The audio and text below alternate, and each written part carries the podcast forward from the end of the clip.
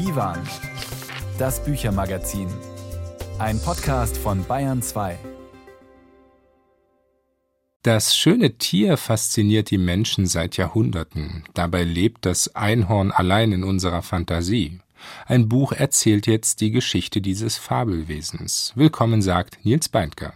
Außerdem Christoph Hein im Gespräch über seinen Roman Unterm Staub der Zeit. Ein Blick auf die wilden 90er Jahre und ein Streifzug durch die Wälder.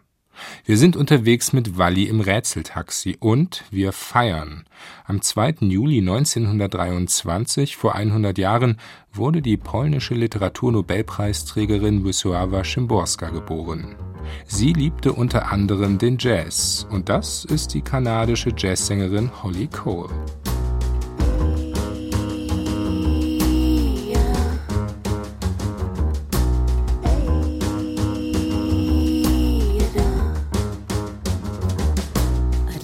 To sup with my baby tonight. Refill the cup with my baby tonight. I'd like to sup with my baby tonight. Refill the cup with my baby tonight. I ain't up to my baby tonight. It's too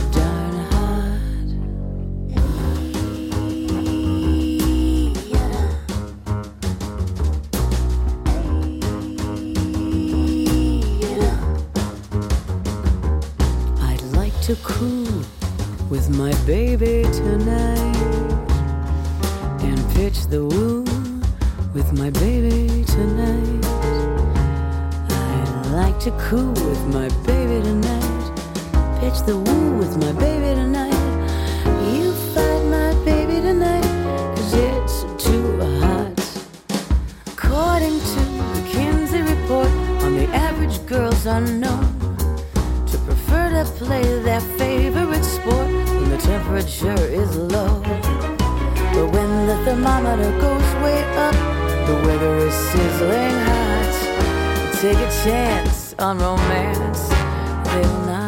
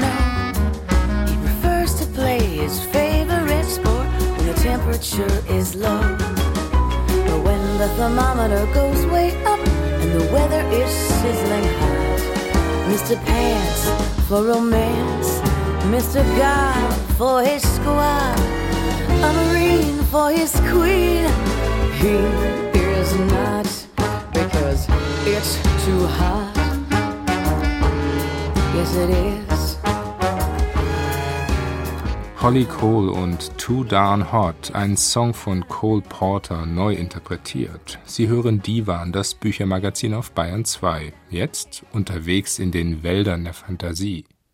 Dort kann man sie mit etwas Glück antreffen, die Einhörner, erhabene majestätische Tiere, Zauberwesen und zugleich durch böse Mächte enorm bedroht, wie man etwa in den Harry Potter Romanen erfahren kann.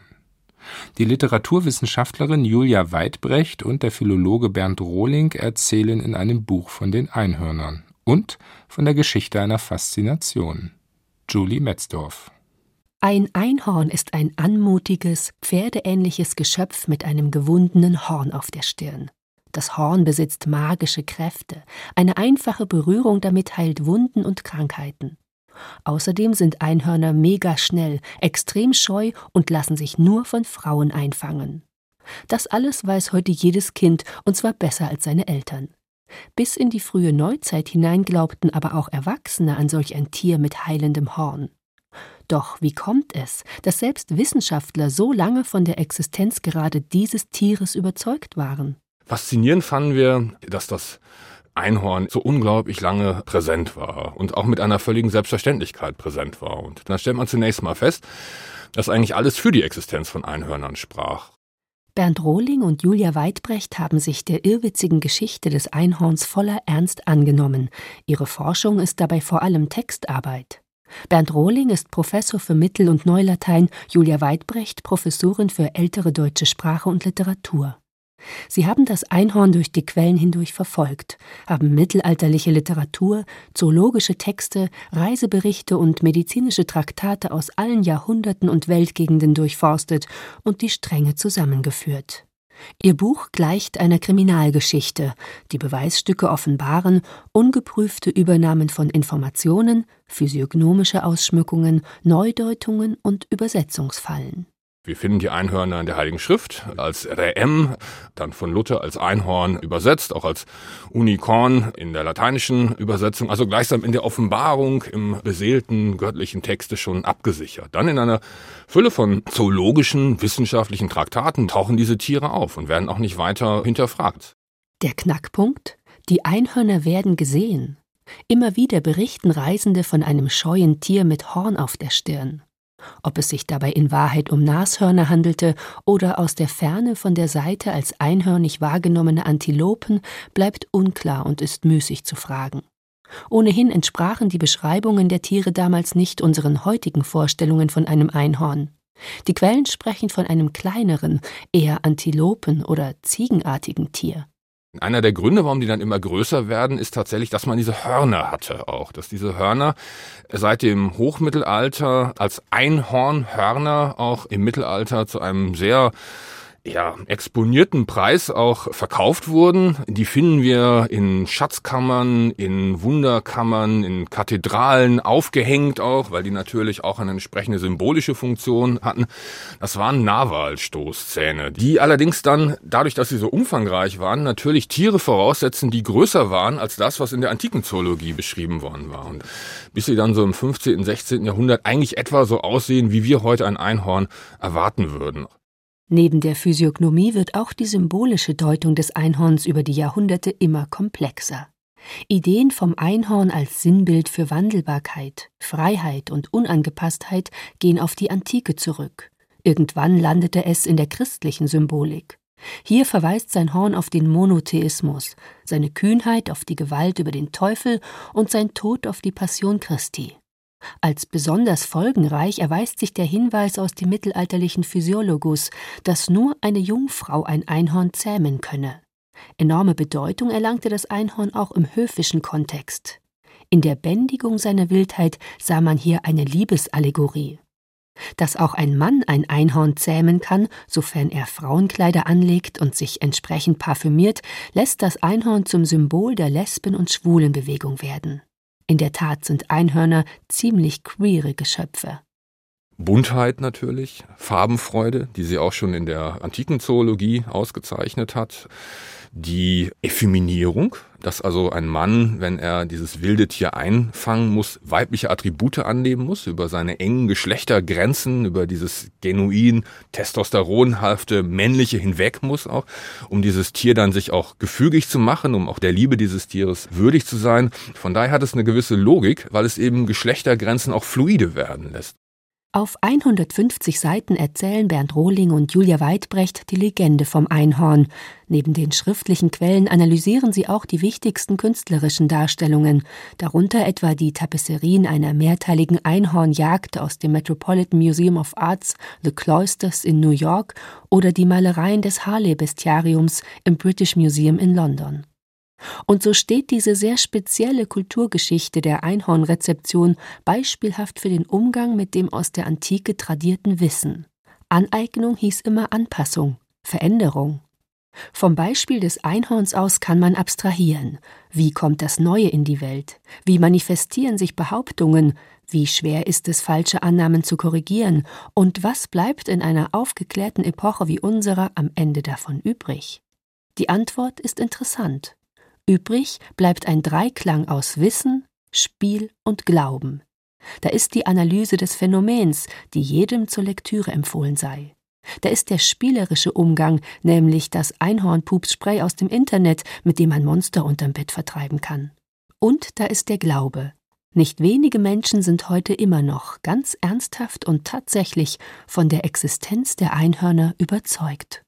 Julie Metzdorf über Das Einhorn, Geschichte einer Faszination, erzählt von Julia Weidbrecht und Bernd Rohling. Das Buch ist bei Hanse erschienen. Immer wieder hat Christoph Hein in seinen Romanen von autobiografischen Erfahrungen erzählt, etwa in Landnahme, der Geschichte der Vertriebenen, die nach dem Kriegsende im Osten Deutschlands nach einer neuen Heimat suchten. In Unterm Staub der Zeit blickt Christoph Hein nun zurück auf die Jugend und die Schulzeit in West-Berlin. Da ihm als Kind eines Pfarrers das Abitur in der DDR aus politischen Gründen verweigert wurde, besuchte er in den späten 50er Jahren ein Gymnasium jenseits der Grenze in der freien Welt. Etliche Jugendliche aus der DDR gingen diesen Weg, darunter Daniel, die Hauptfigur im neuen Roman von Christoph Hein. Wir hatten Gelegenheit zum Gespräch. Zunächst wollte ich von Christoph Hein wissen, wie er selbst als Jugendlicher die politische Ablehnung erlebt hat. Ja, doch, das habe ich versucht in dem Roman zu beschreiben. Also dieses, dass ich natürlich mit 14 Jahren noch nicht so richtig erfahren war, was diese Großwetterlage, dieser beginnende oder schon begonnene Kalte Krieg für einen persönlich bedeuten kann. Aber so, es wurde dann die Zeit zwischen 14 und 18 ist es, wo man sich ein bisschen in der Gesellschaft zurechtzufinden hat. In der Kindheit reicht es aus, wenn man sich in der Familie zurechtzufinden hat. Und wo, wo ich dann im Grunde in West-Berlin sozialisiert wurde. Also auch mit diesen entsprechenden Vorgaben und äh, bis hin in die Ideologie natürlich, ja. Hier seid ihr keine Außenseiter mehr, hier seid ihr willkommen, sagt Daniels Vater zu ihm nach einer ja, sehr denkwürdigen Kontrolle an der Grenze zu Westberlin, der Auftakt des neuen Romans. Äh, die Realität, Internat und an der Schule war dann freilich doch eine andere. Kinder wie Daniel sind Außenseiter geblieben in dieser anderen, in dieser freieren Welt. Inwiefern? Das konnte natürlich gar nicht anders sein. Das war eine Gruppe von Jungen und Mädchen, die mit 14 Jahren nach Westberlin gingen oder Westdeutschland, um äh, das Abitur zu machen. Es waren aber Personen, die nichts hatten und ähm, denen die Eltern kaum helfen konnten, da die Eltern nicht das richtige Geld hatten. Also sie waren mit mit der Ostmark konnte man in Westberlin wenig anfangen. Sie waren immerfort auf Hilfe angewiesen. Sie waren lästig. Wir erleben das ja, das weiß ich, seit Jahren mit den sogenannten Migranten, die hierher kommen und Hilfe brauchen, Hilfe erwarten und wo die Hilfsbereitschaft ja doch auch äh, schnell an Grenzen stößt. Ja, eine Entsprechung in unserer Zeit. Und dann sagt Daniel auch einmal, ich war abgehauen, so heißt es einmal im Roman. Das darf man ja, glaube ich, auch nicht vergessen, dass auch die Grenze eine ja doch auch trotz der Durchlässigkeit beständige und auch bedrohliche Realität gewesen ist. Die Grenze gab es natürlich schon vor dem Mauerbau. Sie wurde durch den Mauerbau nur undurchdringlich und überwindbar, aber vorher gab es schon immerfort Grenzkontrollen. Also es waren schon zwei Staaten, die sich nicht sehr wohlwollend gegenüberstanden, genauer gesagt, die einfach feindlich sich gegeneinander verhielten. Und gleichzeitig eben auch für einige Schüler die Gefahr, dann wieder in die DDR zurückzugehen, weil sie ja als Geflüchtete galten und dann aus politischen Gründen auch wieder ja, Auflagen bekommen und nicht zurückkehren konnten. Ja, es gab die Merkwürdigkeit, dass nach dem Vier-Mächte-Abkommen die Ostberliner Schüler an jeder Schule in Berlin, also auch in Westberlin, unterrichtet werden dürfen. Das war erlaubt. Nur in der DDR, also in dem umliegenden Land, die Schüler durften keinesfalls in Westberlin oder Westdeutschland zur Schule gehen. Das war dann eben ein Delikt. Das war Flucht und die wurde bestraft. Bei den Minderjährigen noch nicht mit Gefängnis, aber die Strafen waren dann auch drastischer, sodass wenn man mal einen von uns Westberliner Schülern schnappte, der dann mindestens für ein halbes Jahr erstmal in seiner Heimatstadt bleiben musste, bis er irgendeinen Weg fand über die grüne Grenze. Das war das Übliche, dass man dann nicht über Berlin äh, nach Westberlin reiste. Das war chancenlos. Da waren die Grenzenkontrollen zu kräftig. Aber die grüne Grenze war bewacht, aber doch noch überhaupt nicht vergleichbar mit ab dem August 61. Also es, da gab es dann überall Stellen, wo man nach Westdeutschland rübergehen konnte und diese Schüler, das gab es ab und zu, wurden dann von Hannover eingeflogen nach Westberlin. Es gibt Christoph Hein in Ihrem Romanwerk viele Außenseiterfiguren, also Menschen, die sich fremd fühlen, die Außenseiter bleiben in der neuen Welt. Sie schreiben ja nun nicht mit dem Vorsatz, ich möchte jetzt einen Roman über Außenseiterfiguren schreiben, aber was macht diese Figuren so wichtig und auch vielleicht so interessant für das Schreiben? Es gibt ein schönes Wort, ich glaube von Engels ist das, ähm, dass der Stand einer Gesellschaft am Stand des schönen Geschlechts signifikant zu benennen ist. Und in Klammern fügt er zu, äh, die hässlichen eingeschlossen.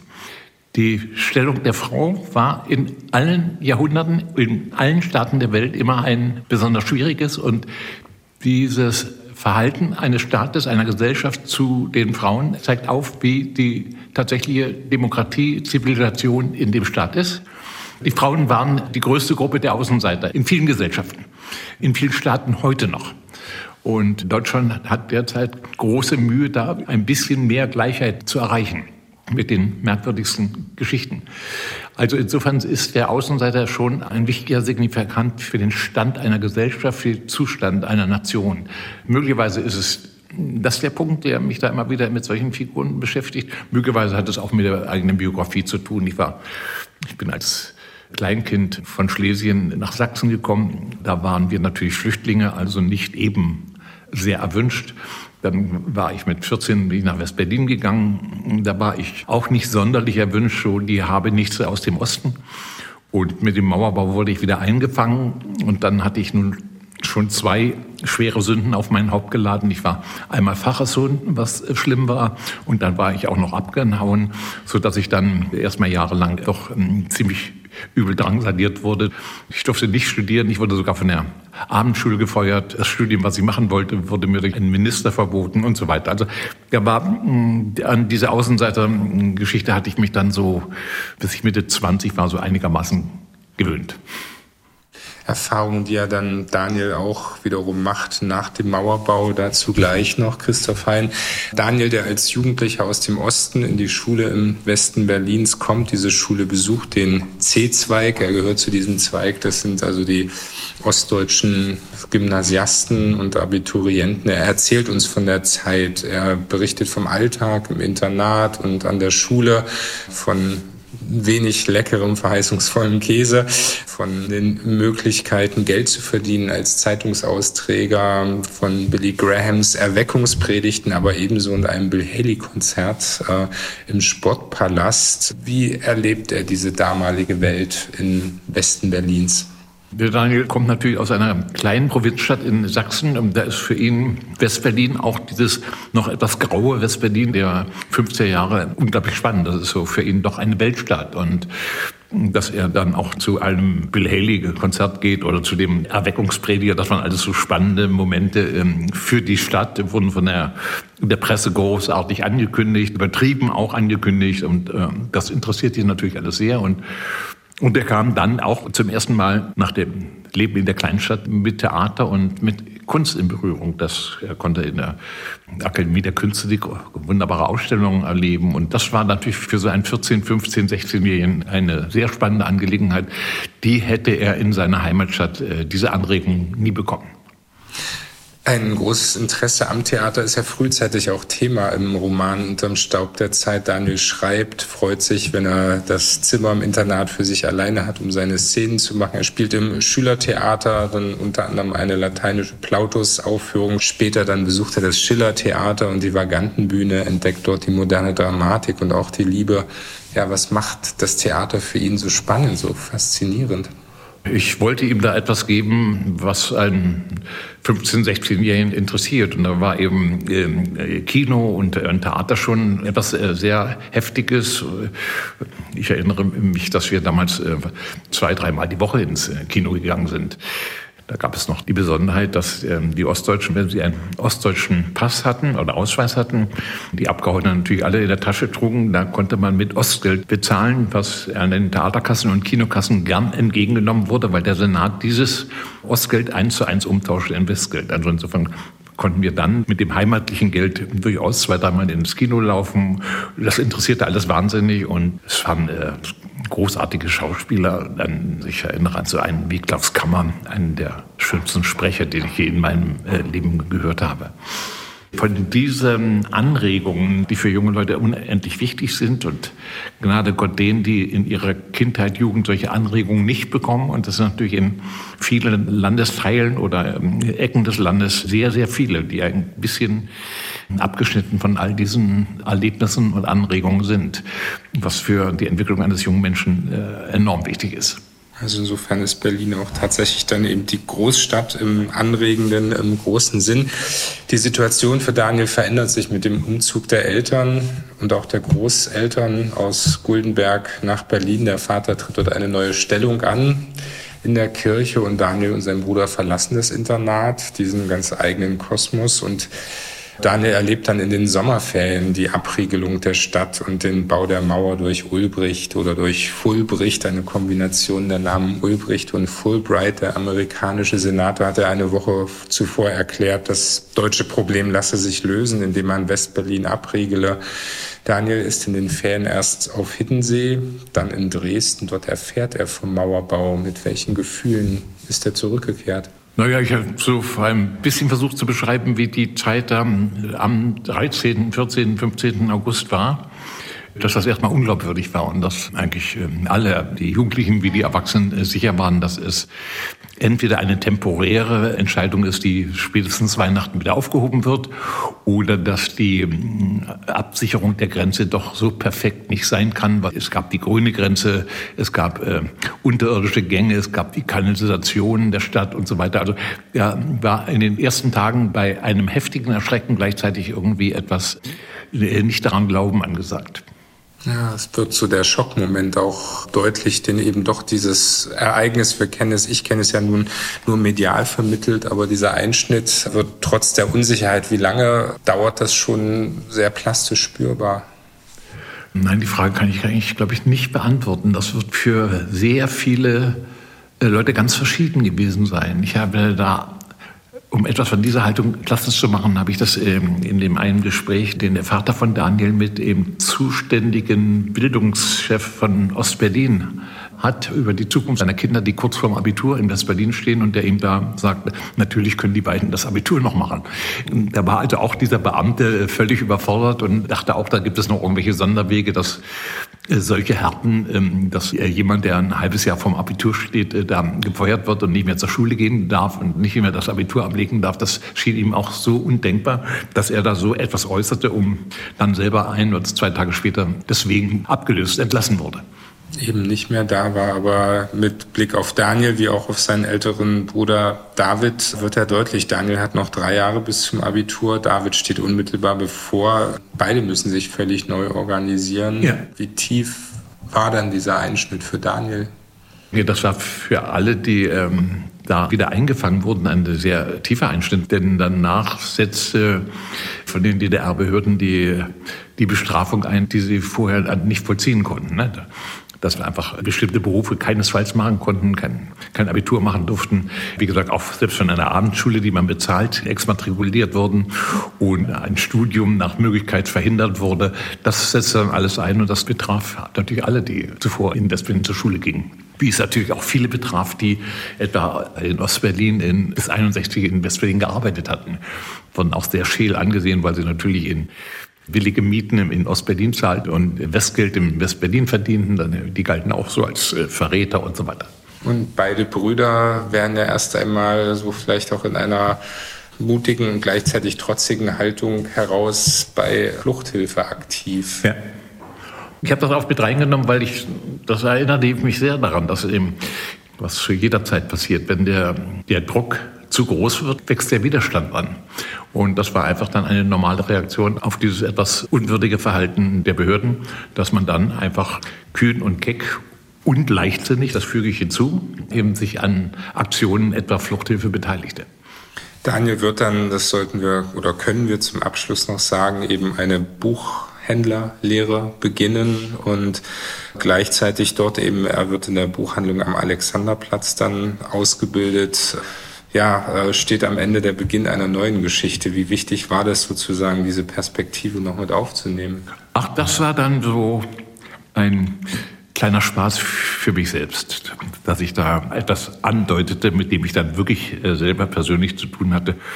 Das Mädchen mit dem richtigen Namen, da, da erwähnen die einzige Person mit dem richtigen Namen in dem ganzen Buch, die ich dann später heiratete. Zu Gast im Divan der Schriftsteller Christoph Hein. Sein Roman Unterm Staub der Zeit ist bei Surkamp erschienen. Sie hören das Büchermagazin auf Bayern 2 und wir bleiben in den 60ern. Close your eyes and I'll kiss you. Tomorrow I'll miss you.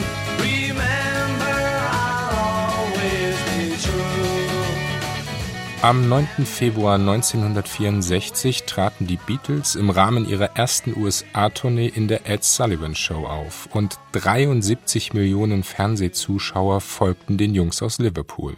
Eine aufregende Zeit oder ein Sturm, um die Worte von Paul McCartney zu benutzen. Der Musiker hatte damals eine Kamera, eine Pentax bei sich und fotografierte beständig die Band, die Menschen im Umfeld, seine Freundin Jane Asher, Straßenszenen. Durch Zufall stieß er mit einer Mitarbeiterin seines Archivs auf ein großes Konvolut mit Fotografien und Negativen aus den Jahren 63 und 64. Eine Auswahl der Bilder ist jetzt in der Londoner National Portrait Gallery zu sehen und in einem großen Buch. 1964 Augen des Sturms heißt es.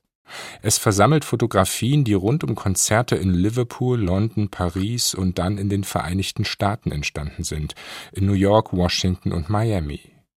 Der Empfang in den USA war gut, sagte Paul McCartney dieser Tage in einem Gespräch mit dem Schauspieler Stanley Tucci zur Eröffnung der Londoner Ausstellung. The attitude towards us was good, because we'd come to America a little bit nervous because this was the big apple. This is where all the music we were making came from. Wir waren ein bisschen nervös, in Amerika zu sein. Das war der Big Apple. Die ganze Musik, die wir spielten, kam von dort. Das war unsere Inspiration. Wir haben einen Großteil der Musik, die nach Europa kam, zurückgebracht. Etwa eine Coverversion von Twist and Shout. Viele Leute dachten, wir hätten das geschrieben. Wir sagten, nein, das waren die Isley Brothers. Die sind verdammt cool. Wir haben die Musik also zurückgebracht. Aber wir dachten, wir sollten einen Nummer 1 Hit haben. Wenn man da urplötzlich antanzt, kann man ja ganz schön runtergemacht werden. Wir mussten uns also ins Zeug legen. Ich sagte, lasst uns abwarten, bis wir eine Nummer 1 haben. Wir hatten großen Erfolg in England und in Europa, aber nicht in Amerika. Also haben wir gewartet. Als wir dann ankamen, wussten wir, jetzt haben wir es geschafft. We knew we had this power now. Und der Hit war I Wanna Hold Your Hand, Paul McCartney über die erste Tour der Beatles in den USA, die er auch mit seiner Kamera festgehalten hat. Sein Buch 1964 Augen des Sturms zeigt einerseits die Beatles backstage und später dann in Farbe festgehalten beim fröhlichen Faulenzen in Miami. Andererseits sehen wir sie mitten in der Öffentlichkeit, umgeben von Fans, Verehrern, Journalisten und Polizisten, aber eben aus einer neuen Perspektive, aus der Perspektive derer, die beständig im Mittelpunkt stehen. Dazu kommen Stadtszenen, zum Beispiel Hochhaustürme in New York oder das Weiße Haus wenige Monate nach der Ermordung John F. Kennedys. Und überhaupt Momentaufnahmen von unterwegs, aus dem Auto, aus dem Zug. Aufnahmen von Menschen, etwa ein schwarzer Arbeiter einer Eisenbahngesellschaft vor einem Container stehend, lächelnd. Ein Zentrum des Buches auf einer Doppelseite, ein Porträt von John Lennon und eins von George Harrison, farbig. Dazu die Worte Ich liebe und vermisse beide. Ein Moment der Ruhe. 1964 Augen des Sturms, der Band mit Fotografien von Paul McCartney und einem Essay der Historikerin Gilles Lepore ist auf Deutsch bei CH Beck erschienen, in der Übersetzung von Conny Lösch. Ein Stück Zeitgeschichte. Hier folgen die Fab vor der Sonne, ein Song vom 1964 erschienenen Album Beatles for Sale. One day you'll look to see I've gone tomorrow may rain, so I'll follow the sun. Someday you'll know I was the one, but tomorrow may rain, so I'll follow the sun. And now the time has come, and so my love I must go.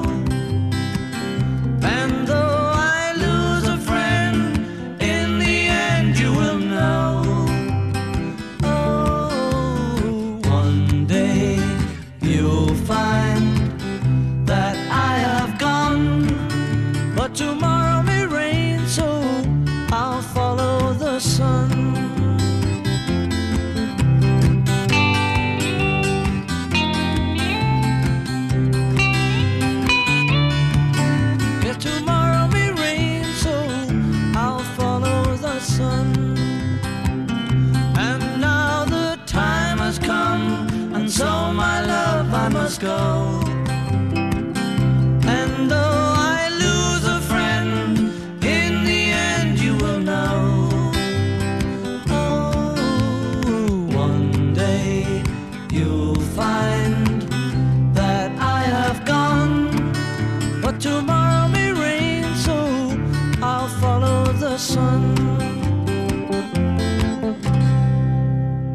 Bayern 2 und das Büchermagazin Divan mit den Beatles und I Follow the Sun. Wir folgen jetzt den Berichten aus einem anderen, ebenfalls wilden Jahrzehnt.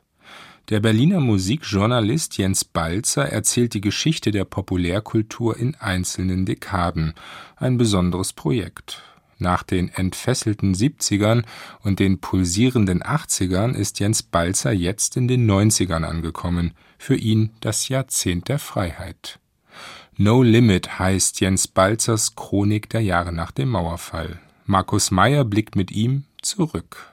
Zwischen Mauerfall und 11. September spannt sich ein Jahrzehnt der Transgression, so nennen Soziologen zwischenmenschliches Verhalten, das Verstöße gegen gesellschaftliche Regeln in Kauf nimmt. Alle wollen Außenseiter sein, abgesehen von einigen Außenseitern, heißt denn auch ein Kapitel in No Limit. Der alte Wunsch der Gegen- und Alternativkulturen, der sich quasi ne, so Ende der 60er in, in der Hippie-Kultur im Summer of Love zum ersten Mal so breit artikuliert. Wir wollen Individuen sein. Wir wollen Freaks sein, ne? dieser Frank Zappa-Begriff des Freaks, so, ne? Der wird in den 90ern wirklich gesellschaftlicher Mainstream. Nach der Wende treffen in den Kellern heruntergekommener Häuser im Osten Berlins junge Menschen aus allen Teilen Deutschlands aufeinander.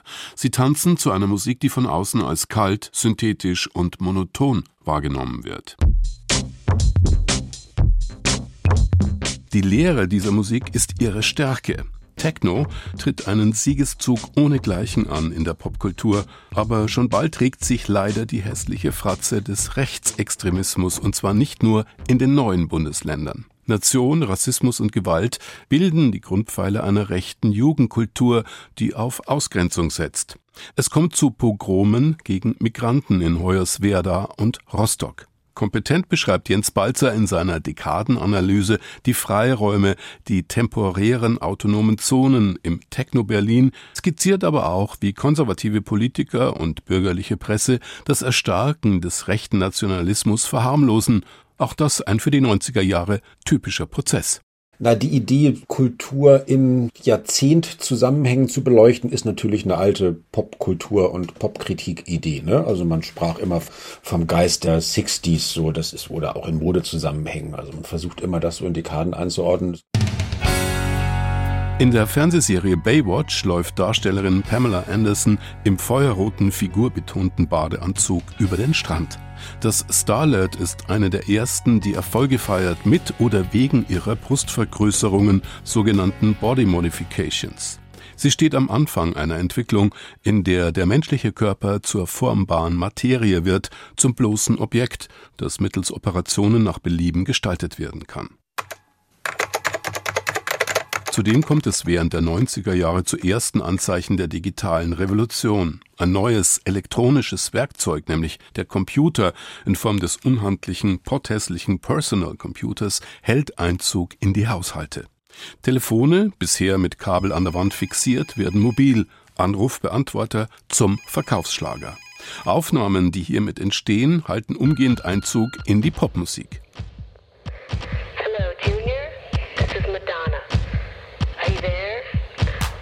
Haben wir das wirklich alles R und überlebt? Das dürfte die Reaktion von Lesern sein, die die 90er Jahre überstanden haben, denn die Neuerungen der Dekade scheinen vor gefühlt 100 Jahren passiert zu sein.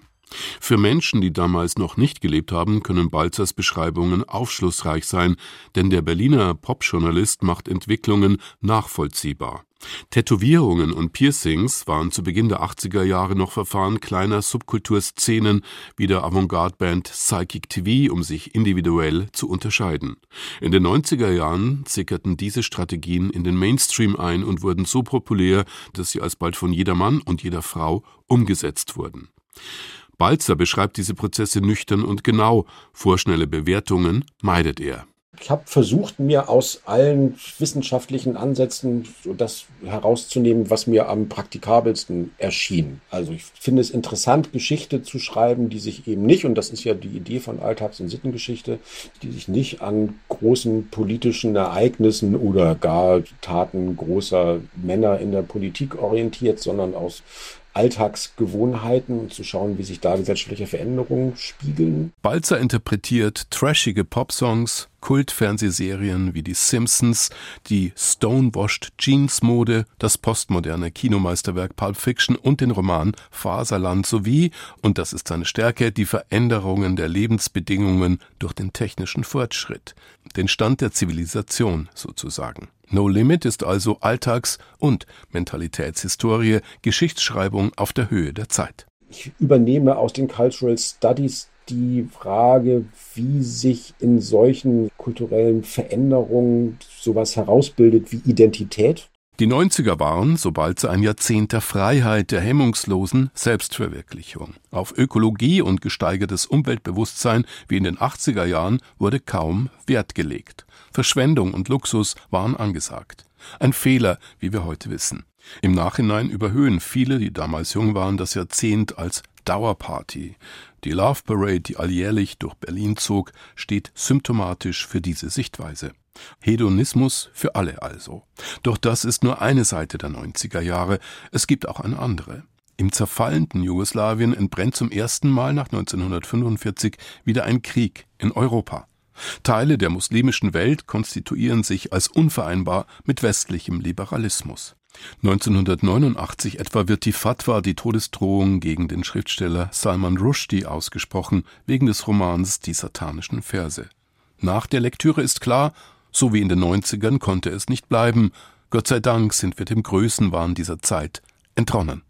Markus Meyer über Jens Balzers Buch No Limit, die 90er, das Jahrzehnt der Freiheit, erschienen bei Rowold Berlin. Vielleicht ja ein Buch, das bei unserem Divan-Rätsel Ihr Wunschbuch werden könnte, wobei wir hier noch längst nicht am Ende der Sendung sind. Rasch die Auflösung des Rätsels vom vergangenen Sonntag. Mit Walli unterwegs war die Dichterin Marsha Kaleko. Als Gewinnerin ausgelost wurde Martina Viehhoff aus Hechendorf, Glückwunsch, Ihr Wunschbuch ist auf dem Weg zu Ihnen. Und nun neue Fahrt, neues Glück. Servus, ich bin's, die Walli. Wo darf's denn hingehen? Nach Hause. Berliner Straße 7. Jawohl. Kommen Sie aus dem Urlaub? Sieht man das? Ja, braun gebrannt sind's. Aber ein bisschen traurig weil die Zeit in Schweden so schnell vergangen ist. Ohne ein Wölkchen. Schweden? Was gibt's denn da zu sehen? Die stille, friedliche Natur. Baum und Wiese, Feld und Wald.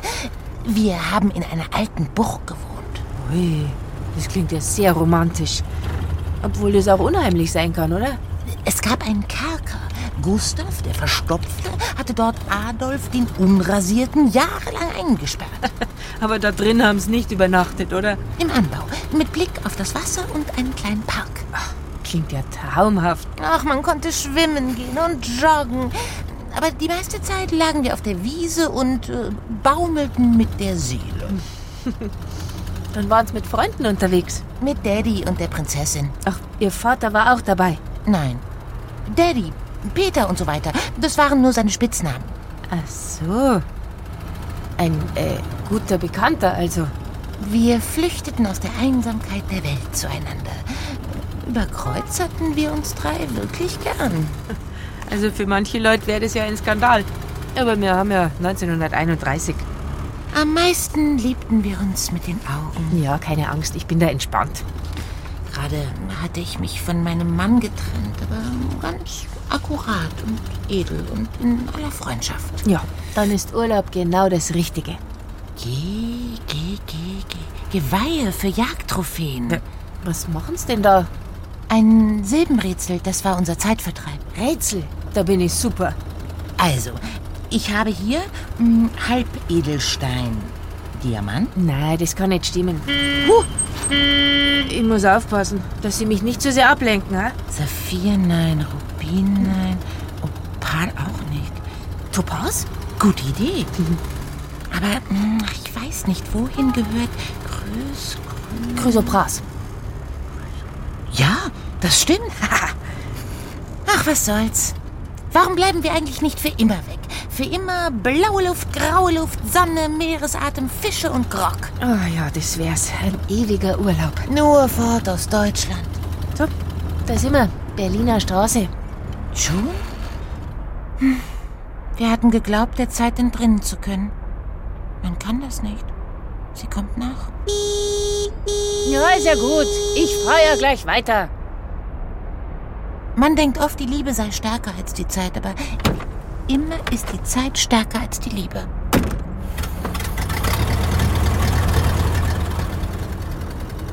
Und wer war heute mit Walli unterwegs?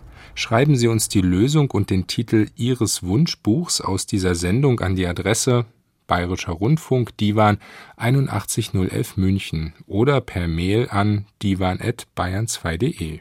Wir drücken die Daumen und feiern jetzt Geburtstag im Büchermagazin. Das Geburtstagskind verehrte unter anderem die Musik von Ella Fitzgerald, ebenso das Kino, vor allem aber liebte es die Poesie und lebte für sie. Wisława Szymborska, geboren am 2. Juli 1923, gestorben im Februar 2012, gehört zu den bedeutendsten polnischen Autorinnen in der zweiten Hälfte des 20. Jahrhunderts. 1996 erhielt sie den Literaturnobelpreis und geriet ob dieser großen Ehre auch ein wenig in Panik. Die Münchner Publizistin Marta Kijowska erinnert mit der ersten deutschen Biografie an Wisława Szymborska. Das Buch trägt den Titel Nichts kommt zweimal vor.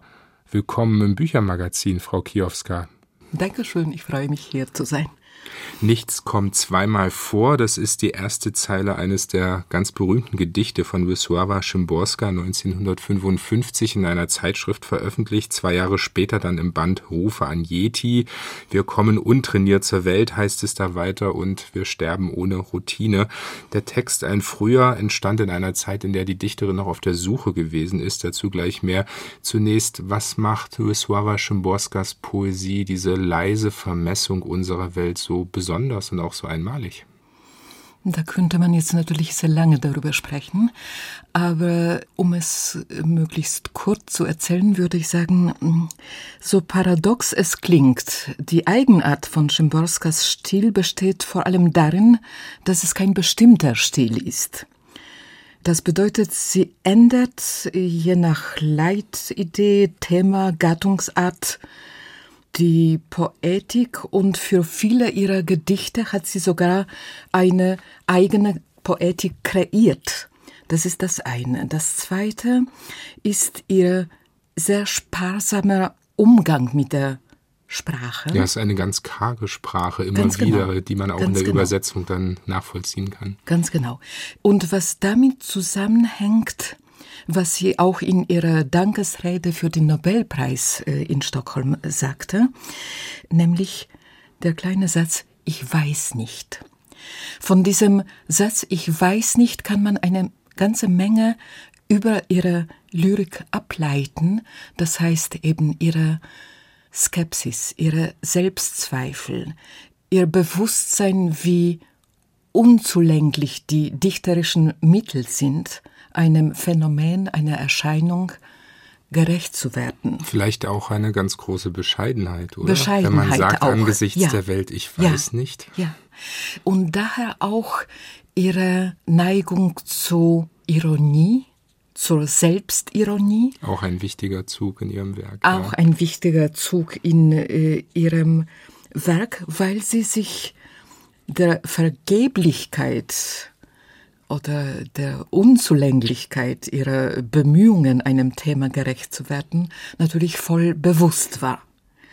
Und gleichzeitig ihre Neugier auf die Welt und das geradezu unerschöpfliche thematische Spektrum ihrer Gedichte. Es gab kaum ein Thema, das sie in ihren Gedichten nicht behandelt hätte und gleichzeitig, wie wir am Anfang sagten, mit ganz einfachen Mitteln, mit ganz einfachen Formulierungen, in ganz einfacher Sprache, indem sie oft fast naive Fragen stellte.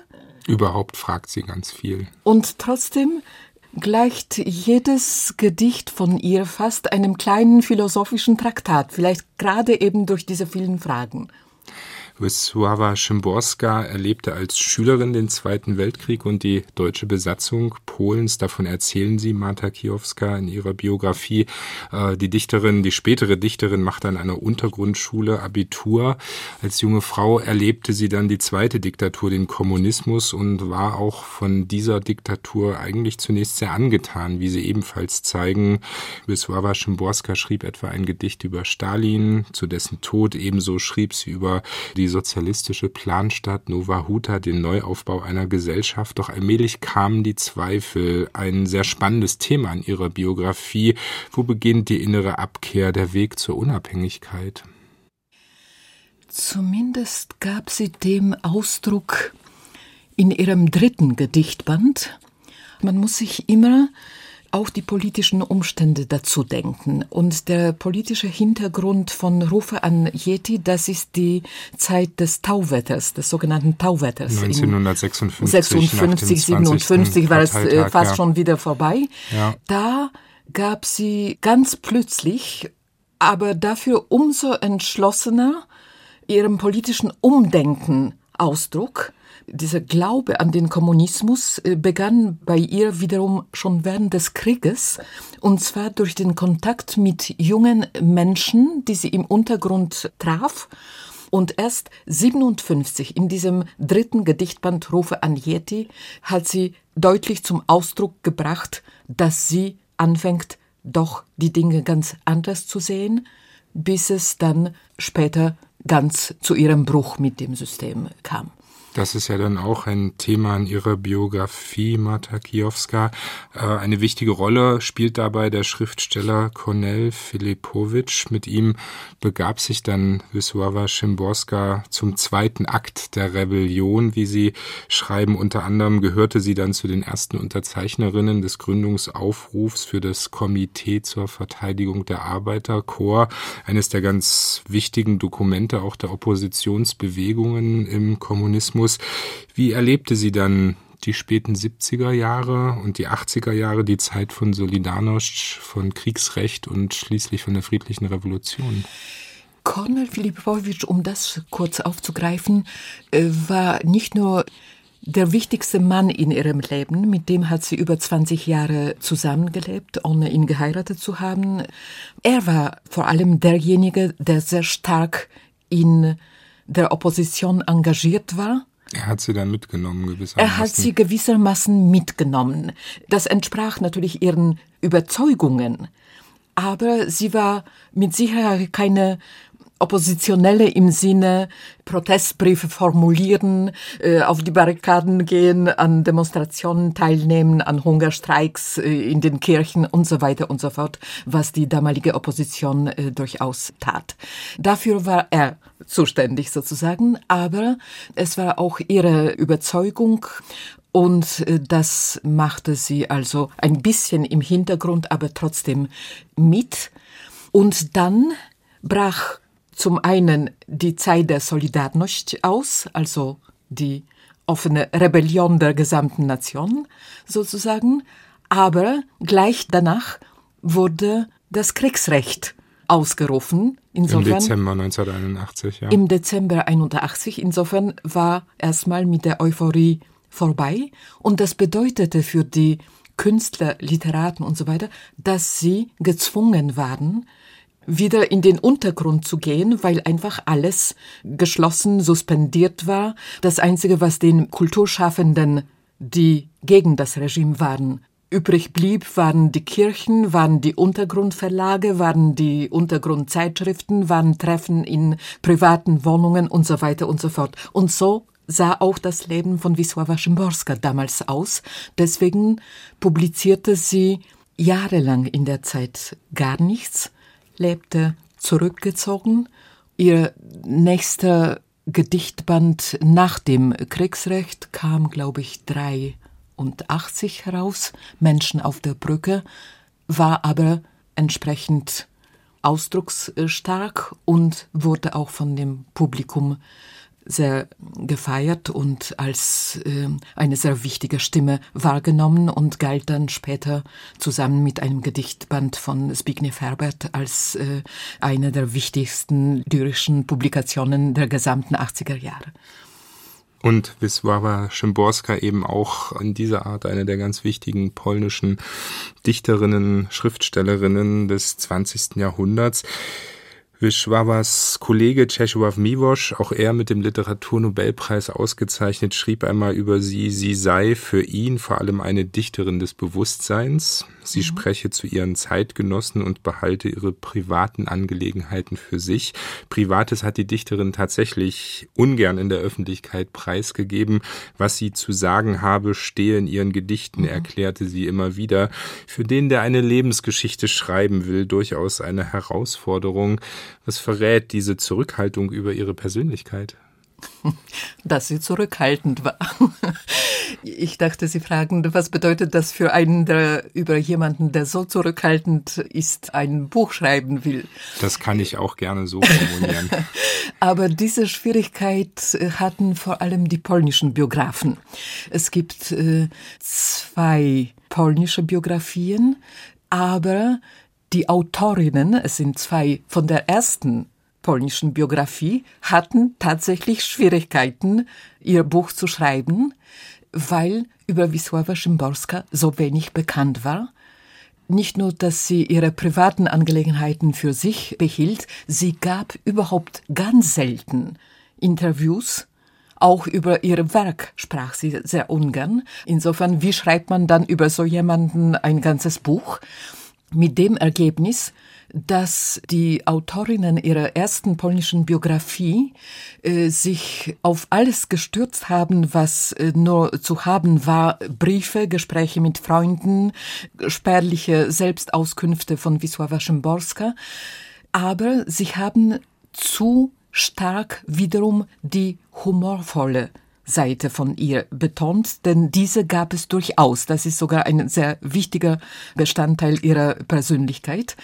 Mit dem Ergebnis, dass als sie Auszüge aus dieser Biografie, die damals noch nicht erschienen war, in einer Zeitung publizierten, äh, sah sie sich gezwungen einzugreifen, weil sie den Eindruck hatte, man macht aus ihr eine gut gelaunte alte Dame, die nichts anderes tut, als äh, Limericks äh, zu erfinden, Collagen zu basteln. Das waren alles Dinge, die tatsächlich zu ihrem äh, Alltag gehörten. Aber es gab auch anderes, durchaus Ernsthaftes, Dramatisches, Tragisches und so weiter. Und da sah sie sich gezwungen, diesen ersten Biografinnen doch einiges über ihr Leben zu erzählen. Die zweite polnische Biografie basiert stark wiederum auf verschiedenen Briefen, ihren eigenen an verschiedene Menschen und Briefen an sie. Und ich hatte wiederum eine andere Aufgabe. Ich sollte, das war zumindest mein Ansatz, ich wollte nicht nur das Leben und das Wichtigste über das Werk von Wisława Szymborska erzählen, sondern ich bilde mir ein, dass ich auch den ganzen politischen, historischen, kulturellen, literarischen Hintergrund zu erzählen. Und das versuche ich in meinem Buch auch zu tun. Zu Gast im Divan die Münchner Publizistin Marta Kijowska. Ihre Biografie der polnischen Nobelpreisträgerin Wisława Szymborska ist bei Schöffling erschienen unter dem Titel Nichts kommt zweimal vor. Vielen Dank für das Gespräch. Ich bedanke mich auch. Im Surkamp Verlag ist aus Anlass des 100. Geburtstages von Wisława Szymborska eine neue Edition ihrer gesammelten Gedichte erschienen. Ebenso der Band Sie sollten dringend den Kugelschreiber wechseln Anregungen für angehende Literaten. Mehr über Werk und Leben Wisława Szymborskas am 12. Juli im Münchner Lyrikkabinett. Marta Kiowska erinnert dann unter anderem zusammen mit der Übersetzerin Renate Schmidgall an die bedeutende polnische Dichterin. Und wir gehen zu guter Letzt in den Wald. Mit dem Hörbuch Waldwissen schärfen Peter Wohlleben und der Biologe Pierre Ibisch unseren Sinn für dieses grüne Reich, unverzichtbar für unser Leben. Ein Hörbuchtipp von Christina Dumas. Die Entstehung von Bäumen gab der Evolution auf der Erde eine völlig neue Richtung. Wälder begannen, in das Weltklima einzugreifen. Wald und Weltklima gehören zusammen. Nur mit der Sauerstoffproduktion der Bäume konnte sich das Leben im Lauf der Evolution entfalten. Unser Dasein, so Peter Wohleben und der Biologe Pierre Ibisch, ist eng mit den Wäldern verbunden. In den ersten Kapiteln ihres Hörbuchs Waldwissen, vom Wald her die Welt verstehen, erklären die beiden Autoren diese enge Verflechtung. Der Wald ist ein komplexes Ökosystem. Pflanzen, Tiere, Mikroorganismen und vor allem der Boden spielen eine wichtige Rolle. Insekten bestäuben Pflanzen, kleine Tiere verbreiten Samen, auf Totholz entsteht neues Leben. Was passiert, wenn wir in dieses Ökosystem eingreifen und welche Konsequenzen hat das für uns? Das Autorenduo thematisiert auch die große Trockenheit, die wir seit einigen Jahren erleben. Ebenso zeigen sie, wie ein intakter Wald dabei helfen könnte, Wasserkreisläufe zu erhalten. In großflächigen Waldgebieten verdunstet Wasser, das Wolken bildet und für Niederschläge sorgt. Doch im Lauf der Jahrhunderte wurde der Wald in kleine Inseln zerteilt. Nach wie vor wird der Wald auf die Rolle des Rohstofflieferanten reduziert. Allein 2019 wurden 289.730 Kilometer Straßen geplant oder gebaut. Die straßenlosen Räume werden immer kleiner und bedrohter. Aber selbst in praktisch völlig verstraßten Ländern wie Deutschland gibt es immer noch Gebiete, durch die neue Autobahnen gebaut werden, um Menschen ein schnelleres Reisen zu ermöglichen. Solche Vorhaben genießen eine derartig hohe nationale Priorität, dass dafür sogar alte, naturnahe Wälder gerodet werden. Will man den Wald in der Klimakrise als Helfer nutzen, braucht man neue Denkansätze, so Peter Wohleben und Pierre Ibisch. So könnte es sich für Waldbesitzer beispielsweise lohnen, für Ökosystemleistungen bezahlt zu werden. Zu den radikal unbequemen Wahrheiten gehört, wir werden fast alles der Auseinandersetzung mit der Klimakrise unterordnen müssen. Wir benötigen Frischluftwälder um die großen Siedlungen herum, wir brauchen große intakte Wälder, die mit all ihren Organismen richtig funktionieren können. Ein einzelner Baum kann keine Regenwolken machen, kann sich nicht um 10 bis 15 Grad herunterkühlen und auch nicht die Heimat für Luchse sein. Es muss also Wald sein. Doch ab welcher Größe funktioniert er richtig? Weil das so genau niemand weiß, gilt, je größer, desto besser. Doch wie sollen wir gerade in dicht besiedelten Ländern wie Deutschland die Waldfläche vergrößern? Ist hier nicht schon jeder Quadratmeter bebaut, als Acker oder Forstplantage genutzt? Wenn wir also, wie bereits vorgeschlagen, unseren Fleischkonsum reduzieren, könnten wir Zehntausende von Quadratkilometern Fläche zur Wiederbewaldung gewinnen und die Landbesitzenden zu bezahlten Klimawirtinnen und Wirten machen. Das Hörbuch, gelesen von Sprecher Peter Veit, eröffnet eine Reihe neuer Denkansätze. Waldwissen gibt Anregungen für ein Umdenken in der wirtschaftlichen Nutzung der Wälder. Und es ermöglicht ein tieferes Verständnis für ein fragiles Ökosystem, ohne das das Leben auf der Erde nicht möglich wäre. Der 22-stündigen Aufnahme ist gut zu folgen. Dennoch hätten dem Sachhörbuch, das einen weiten Bogen von der Evolution bis zum Waldtourismus spannt, auch poetische Elemente wie Waldgeräusche und Musikakzente gut getan. Christina Dumas über das Hörbuch Waldwissen von Peter Wohleben und Pierre Ibisch, gelesen von Peter Veit und erschienen im Hörverlag. Mit dieser Empfehlung wären wir am Ende des heutigen Büchermagazins. Wenn Ihnen dieser Podcast gefallen hat, in der ARD Audiothek gibt es noch mehr aufregende Literatur. Darunter auch ein neues Feature über die französische Schriftstellerin Virginie Despentes, bekannt geworden mit der Trilogie Vernon Subutex. Wut ist mein Territorium heißt das Feature und beleuchtet genau das, die Wut in einem besonderen literarischen Werk. Wiederum frei von Wut verabschiedet sich hier Nils Beindker im Namen des Divan-Teams. Eine gute Zeit.